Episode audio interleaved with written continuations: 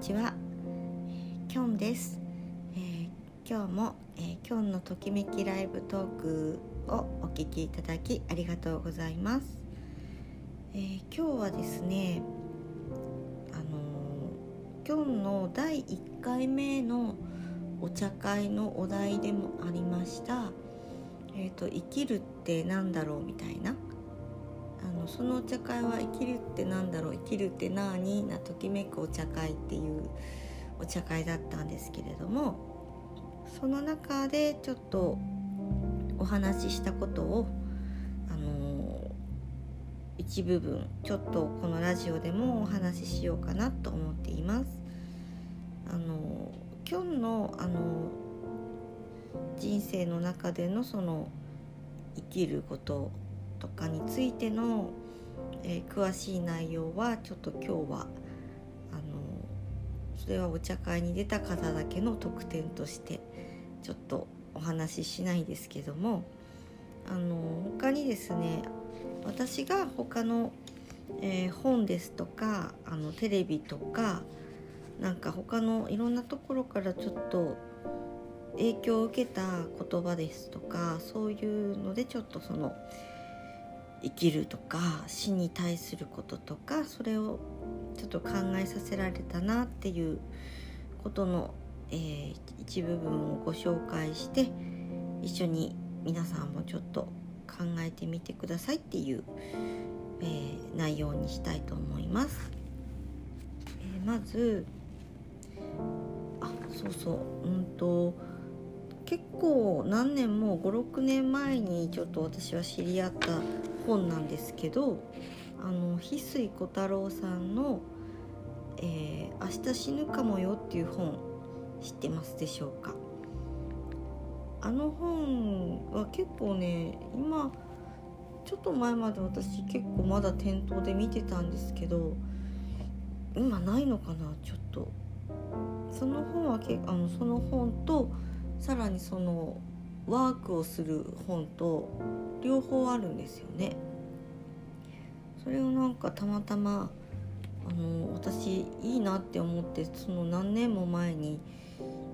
いい本に出会ったってなんかね自分でね日記みたいなのに書いてるくせに買ってなかったんですよね。それがなんかひょんなことから、えー、つい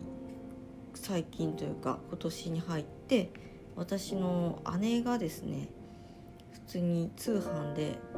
その本とそのワークをですね購入しましてでなんか「わそれ貸して」っつってまたちゃんと読み直してみて、え本当にね考えさせられる、えー、素敵素敵な本だと思いますのでその中からちょっとだけなんか抜粋してちょっとお話しさせてください。まずこの本の冒頭にですね、えー、ネイティブアメリカンの言葉というのが載ってましてその言葉っていうのが、えー、あなたが生まれた時あなたは泣いていて周りの人たちは笑っていたでしょう。だからあなたが死ぬ時あなたが笑っていて周りの人たちが泣いている。そんな人生を送りなさい。この言葉です。なんかすごい素敵だと思いませんか？確かに生まれた時ね泣いて生まれてきますもんね。で死ぬ時は、えー、笑顔で死んで、えー、周りの方たちは、えー、悲しんで自分のために涙を流してくれている。そんな人生を送ってくださいっていうメッセージですね。とても深いなと思いました。あとですねうんとまあちょっと言葉をかいつまんで、えー、言っていきますね。えっ、と本当にやりたいことをやる人生と本当はやりたくないことをやる人生。あなたはどちらを選びますか？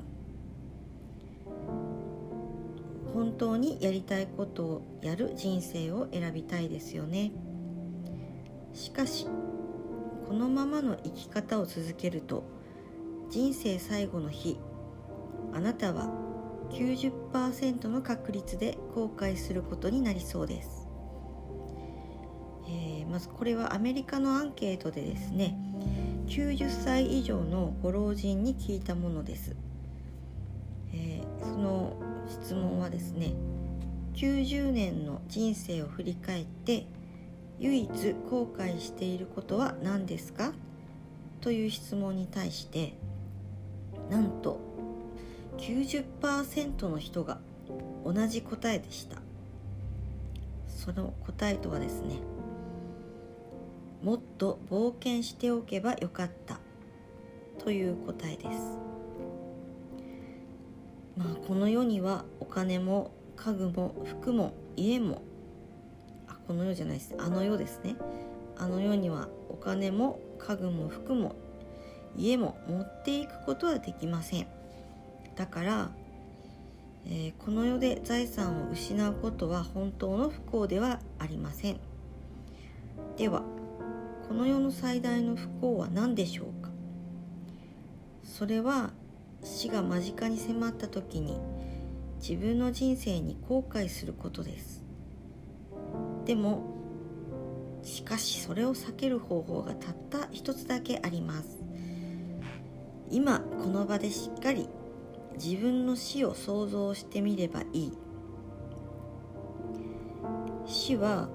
死を真剣に見つめることであなたは自分の本心これはハートの声ですね。それに気づくことができるからです。死と向き合うことで本当の自分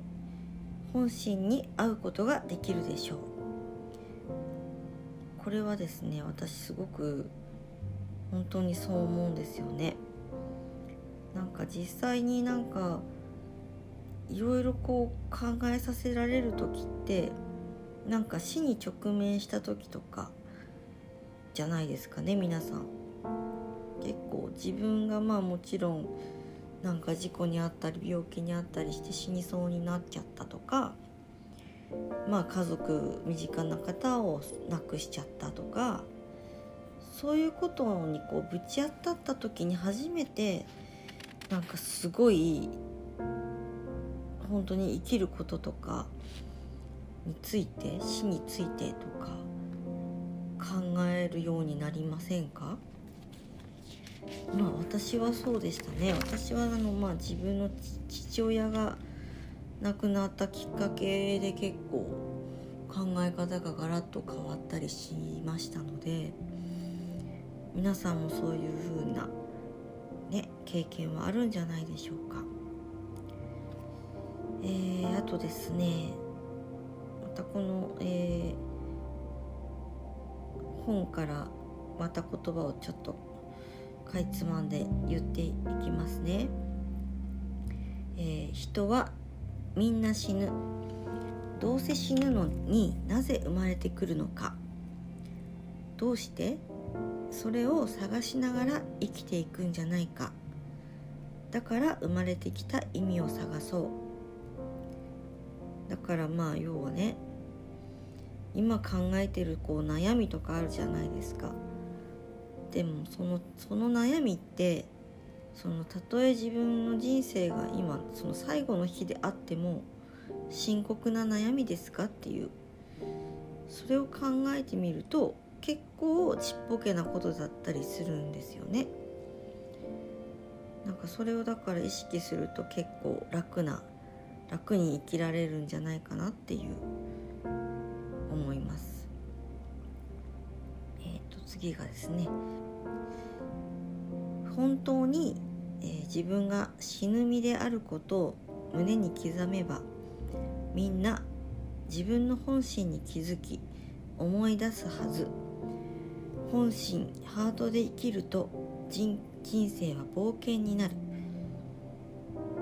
確かになると思います。そして、えー、今を大切にとか命がけで生きるとかやるとかよく聞きますよね。でも人は生まれた時から命がけなんですよね。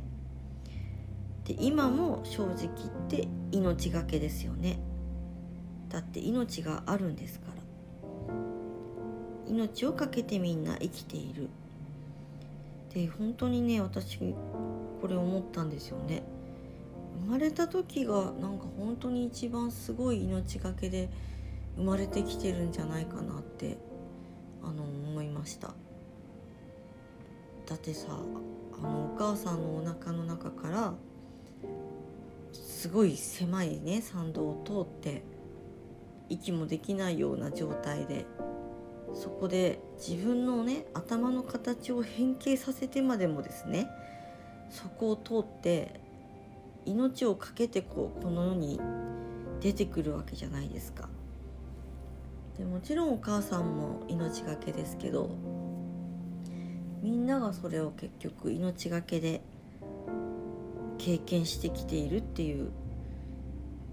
でそしてずっと今も今この瞬間もあなたは命がけですよっていうことを心に刻んでおいていただきたいなって思います、えー、そして次がですね、どうしたって100%みんな死ぬ。なのにどういうわけかみんな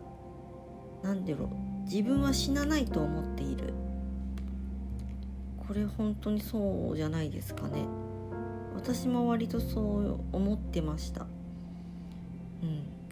結構その家族とかなんか自分の大切な人とかはなんか死なないってなんか思ってるんですよね。まあ結局その怖いからなんじゃないかなって思うんですよね。でもなんか今の時代だとどういうわけかみんなその自分はコロナにかからないみたいなそういうふうにこう思っちゃうような感覚。要はだから自分はコロナなんかにかかんないしそんなんで自分は死なないしみたいななんか思う節があるんじゃないかなって思います。ここはちょっとねみんな考え方を正してきちんと行動していかないといけないなって私も思います、えー、では次。この間にもこの10分20分の間にもあなたの寿命は縮まっています。それが現実です。この現実から目を背けてはいけないと思います。その自覚が差になると思うんです。これも本当ね思います。本当この今ラジオをね聞いていただいているこの10分20分の間も刻々と寿命が縮まっているわけですよね皆さん。私もそうですけど。だからこそその時間を何て言うんだろう大切にというかその今も寿命が縮まっているっていうことを自覚するかしないかがとてもあの本当にねいろんな意味で生き方に差が出てくるんじゃないかなって思います。そして次がですね。生きていることが奇跡。生きている今日という一日が奇跡で死は不幸ではない。うんこれもなんか短い文ですけどとっても深いなって思います、えー、次が今すでに幸せに囲まれていて夢のような毎日を過ごしている。だから幸せって気づくもの。本当そう思います。その生きているだけでやっぱり奇跡で奇跡だし生きているだけで本当になんか幸せで夢のような毎日を過ごしているっていうそのなんか実は幸せっていうことに日々気づかずに生きているっていうことがみんなほとんどなんじゃないかなって思うんで。だから常に自分は幸せっていうことをかみしめて生活していくことが大事なんじゃないかなって思います。家もあるしね食べるものもあるしねとか。着る服もあるしなんかそういうことをやっぱり幸せっていう風に感じられることがうんなんか大切なんじゃないかなって思います。そしてですねえっ、ー、と例えば今今現状すごく不満だって思っていますよね。思っているとしたら今むちゃくちゃ不満だから幸せになりたいと思って幸せを目指しますよねで幸せ目指して夢を成し遂げるで夢を成し遂げたら結局はまた新しい不満っていうのが出てくるよっていうことなんですよね。なんて言うんだろうなその結局今不満って言わないで今幸せっていうことをうんと今幸せっていう状態ではないでなければ結局ずっとあの不満というかなんて難しいですねこの説明の仕方がね。うんだって今幸せじゃないのに未来も幸せなわけないよねっていうなんかそういう感じですかね。うん、今の幸せが1分後10分後1時間後の幸せだよっていうことですね。それを長い目でこう人生で見るとなんか見えてくるものがあるんじゃないかなって思います。えー、あとですねもう一個大事なことあるな。うんと死を前にした時結局その過去未来が消える時ですね。その時に大切じゃないものは消え落ちて今この瞬間にある本心と出会うわけですね。結局そのやっぱり死を前にした時ハート自分の本心を取り戻す。大事なものに気づくってやつですね。それはでも本当に思います。みんなも結構それは経験あるんじゃないかなって思います。あとですね何だろうな。なんかほっとするひとときってどんな時ですかなんかその時間をもっともっと増やしたらいいですよっていうこと。なんかほっとするひとときって結局なんか自分のハート本心と共にいる時じゃないかなって思うんですよね。だからその時間を増やしていくと必然的に幸せを感じられる。なのでちょっとでもいいからえそのホッとする時間を増やす。それを今日からできることは何かなって。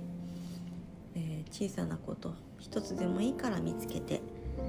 えー、意識して行動していくといいと思います。あとですね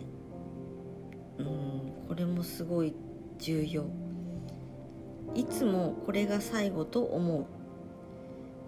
そういつもこれが最後だと思って味わったり感じたり接したりすることが大事ですよっていう。だからいつも今に心を込めて生きることを念を込めて生きるって言います。念ってだって今に心って書くじゃないですか。これすごい深いと思いません？いつも今に心を込めて生きるんですよ。だから本当に常に何か食べたとしても本当に心から美味しいっていう風に味わったりとか嬉しい楽しいなんか悲しい気持ち何でもいいんですけどその感情も今をしっかり感じてあげる。で接することもこれも本当にあの出会う人出会う人今日会う人今日話す人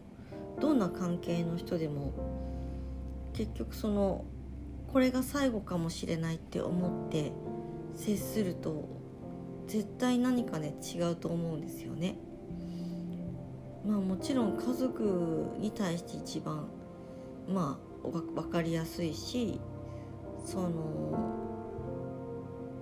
うんやっぱり自分の大事な人のことですね。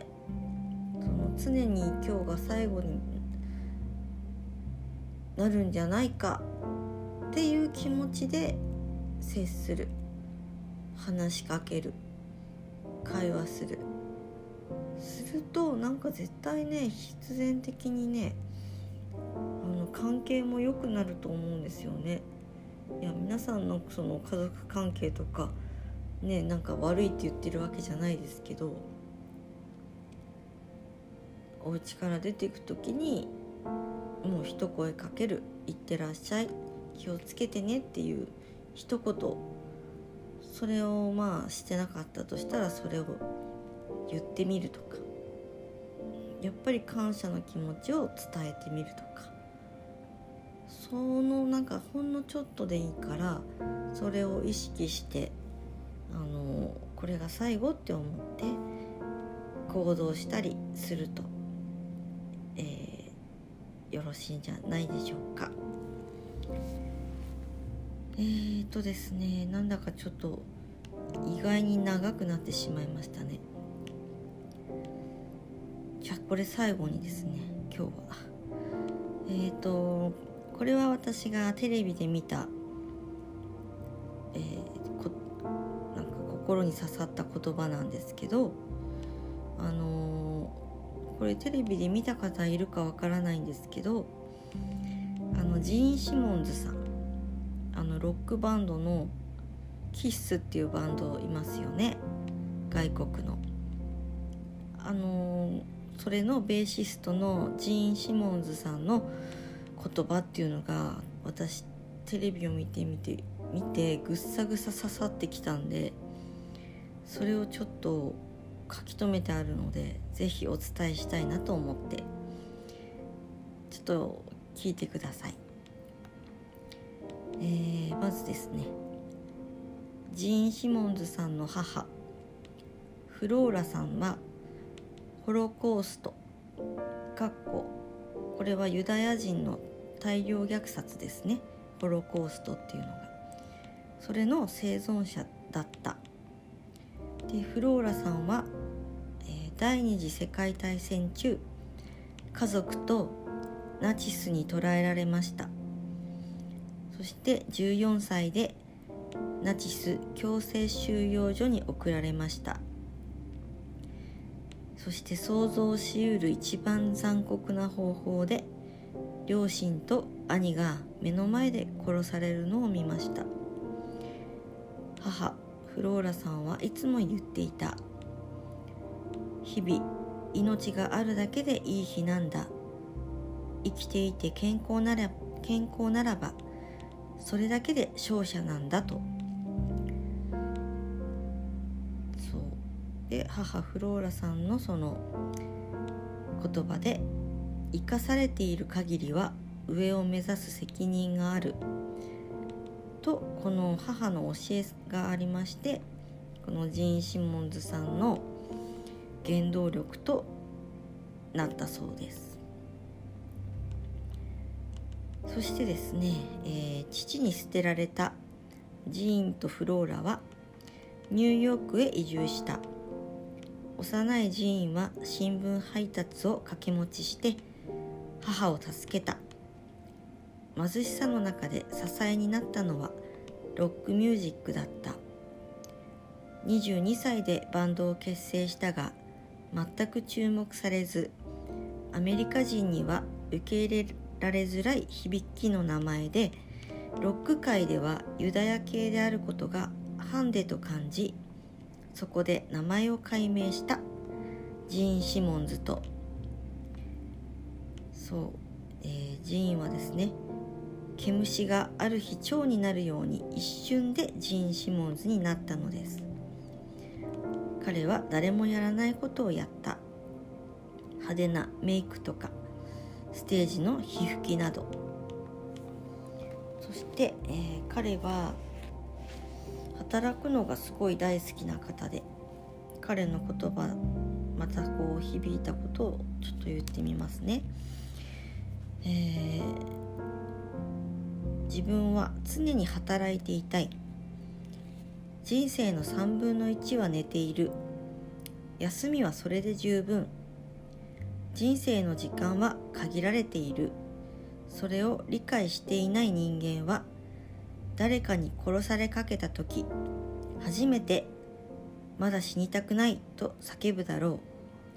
人生は貴重だ。いやこの言葉もですねめちゃくちゃ深いなと思って。なんかさっきのあの本の方と同じことをやっぱり言ってるんですよね。うんその結局人生の時間は限られているって言ってますよね。だからそのさっきのだと寿命がね今この瞬間も刻々と縮まってるっていうこと。その人生の時間は限られているっていう。これはやっぱりさっきの言葉だとその自覚が差になるって言ってて。ジーン・シモンズさんはやっぱりそれを理解してないっていう人はやっぱりそのね死に際になってやっぱりその死にたくないって叫ぶ。だから人生は貴重だよっていうことをその分かっていないとそうなるよっていうふうに言ってるんですね。そして次がですねえー、彼はすごいビジネスマンなんですけどお金についてもすごくいいことを言っています、えー、お金はいいものだ。唯一助けになるものだ。お金がなきゃ何もできない。家族も養えない。飢えている人に優しい言葉をかけるだけでは死ぬ。俺がクソ野郎で消えろと罵声を浴びせても金さえ渡せばそいつは生き残れる。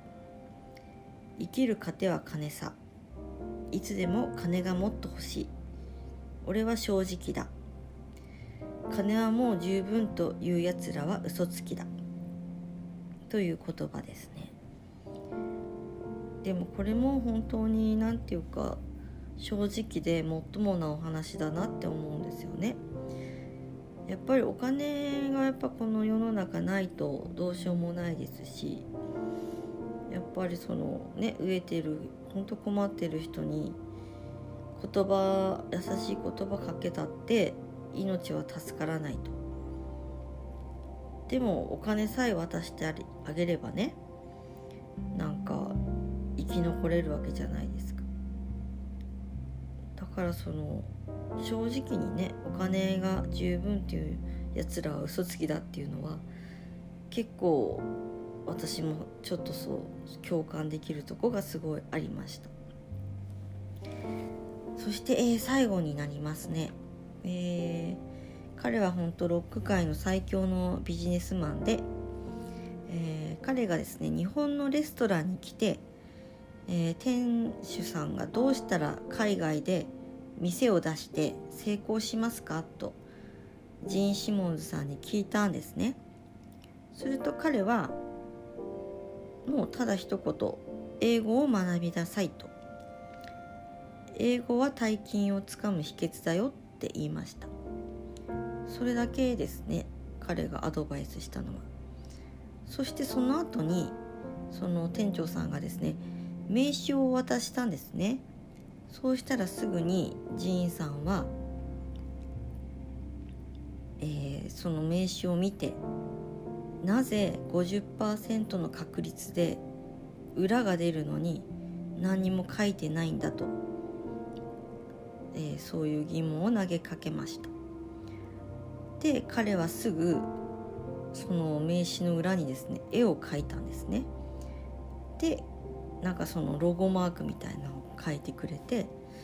でこれを明日すぐに商標登録してこいと言っていました。明日行かないと俺が行くからなって言ってました。でも本当にそれぐらい私もあのやっぱりこうビジネスマンとして成功している人って本当にすぐ行動するっていうのがみんな共通してるなって思うのでこの言ってたやり取りがすごくねぐさぐさ、えー、胸に刺さってきました。とりあえずですね今日はちょっとこんな感じでなんかなんだかんだ長くなってしまいましたが、えー、なんか皆さんも少しでもちょっと命とか生きることに関して、えー、このラジオを聴いて心にちょっとでも残ってくれてそれがきる上でいい方向に生きていけるようになったらいいなって思ってこのラジオを、えー、撮りましたまた、えー、近々違う題材でラジオでお話ししたいと思いますので今日は長い時間ありがとうございました。えー、また次回お楽しみにしてください。ありがとうございました。